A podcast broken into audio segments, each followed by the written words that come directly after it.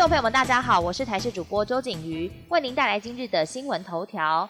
今天清晨，中层云移入台湾东方海面减弱消散，只有北台湾有降雨，其中在北海岸雨势较为明显，其他地区降雨很零星。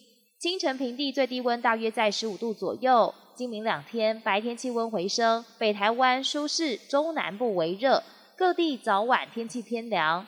周四周五还会有锋面以及东北季风南下。冷空气不会太强，北台湾会稍微转凉。周四北部、东部地区则会转为有雨的天气形态。本土疫情趋缓，明年春节返乡首度放宽边境大门。卫福部长陈时中出席活动也提到，过去整体疫情管制行动都是决战在边境，预估四万多人春节返乡，预计可能还会更多，因此也做了妥协，采十加四、七加七等居家检疫方案。疫情很难完全停下来，要大家必须要与病毒共存。不少民众习惯用咖啡开启一天的生活。根据国内最新研究，喝咖啡不只能提神，还可以降低中风风险。医师表示，这项研究时间横跨三十年，搜集人数高达两百四十万人。研究团队分析庞大资料后发现，每天饮用四百五十到六百毫升，大约超商大杯咖啡的量，比起完全不喝咖啡的人。中风几率可下降百分之八。国际焦点来关心，贞子公主与小市龟结婚后脱离皇室，成为平民。十四号在羽田机场搭乘飞往纽约的班机，展开新生活。由于小市龟在美国没有考上律师，未来生活问题也令外界担心。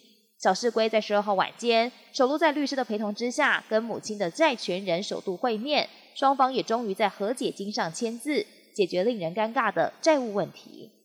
厄瓜多南部大城瓜亚基尔监狱十二号晚间爆发激烈冲突，造成至少六十八名囚犯丧命，另外还有二十五人受伤。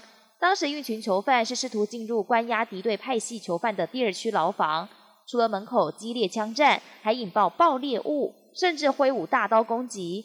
警方赶紧介入阻止。厄瓜多的海岸监狱九月二十八号才爆发当地史上最严重的监狱暴动事件，当时还造成一百一十九名囚犯丧生。七十九人受伤。菲律宾总统杜特地在女儿萨拉宣布参选副总统后，也传出将参选下一任副总统选举。明年五月恐怕还会上演父女对决。杜特地的长女达沃市市长萨拉十三号宣布，将会担任前独裁者马克士之子小马克士的副手，参选下一任副总统。随后，总统府发言人也在晚间抛出震撼弹，表示杜特地本人也会参选下一任副总统，与女儿一起角逐大位。杜特地的长女分属不同政党，而且非国的总统、副总统是分开选举，未来也极可能上演父女对决。本节新闻由台视新闻制作，感谢您的收听。更多内容，请您持续锁定台视各界新闻与台视新闻 YouTube 频道。